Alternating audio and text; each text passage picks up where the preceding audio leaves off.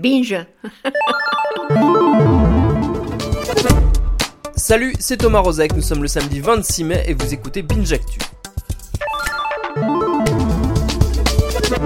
L'actu du jour se décline sous forme d'acronymes FNME, CGT, LREM, GAV. Alors celui-là il est facile, c'est garde à vue. Garde à vue pour deux syndicalistes éboueurs qui ont carjacké hier un camion poubelle dans le but de mener une opération éclair façon Blitzkrieg contre le siège parisien de la République en marche, LREM donc, en y déversant des ordures. Manque de peau pour eux, ils se sont fait gauler car les camions poubelles parisiens sont équipés, tenez-vous bien, d'un système de géolocalisation. Eh ouais, c'est pratique, il n'empêche. Le siège du mouvement du président de la République a bel et bien la cible d'une attaque en règle. Hier, avec notamment des classiques mais efficaces coupures d'eau et de courant revendiquées par la FNME CGT, la fameuse, la Fédération nationale des mines et de l'énergie. Avant on l'appelait la Fédération nationale des travailleurs du sous-sol, c'est un nom quand même assez sublime qui nous renvoie aux premières heures du syndicalisme français puisque cette section mine, elle existe depuis la fin du 19e siècle, plus de 100 ans de lutte sociale face à un parti qui fête tout juste sa première année d'existence, forcément le dialogue est un peu compliqué, le choc générationnel sans doute.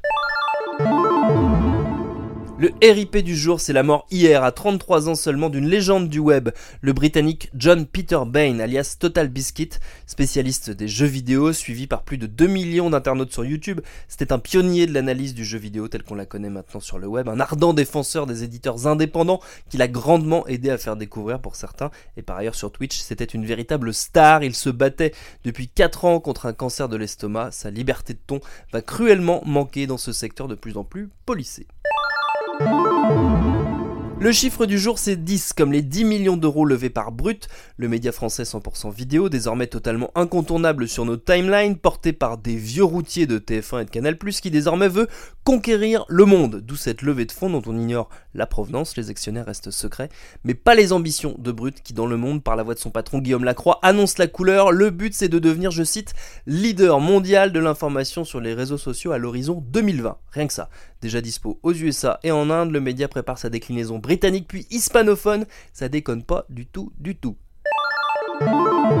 Et le son du jour, comme il fallait le redouter, c'est pas cette année qu'on va se réconcilier avec les hymnes officiels de compétition sportive.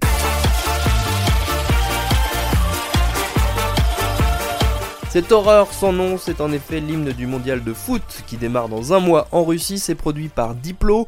Au chant, on trouve Nicky Jam, Era Istrefi et ce pauvre vieux Will Smith. C'est gênant au maximum. Enfin bon, comme d'hab, hein, c'est pas nouveau.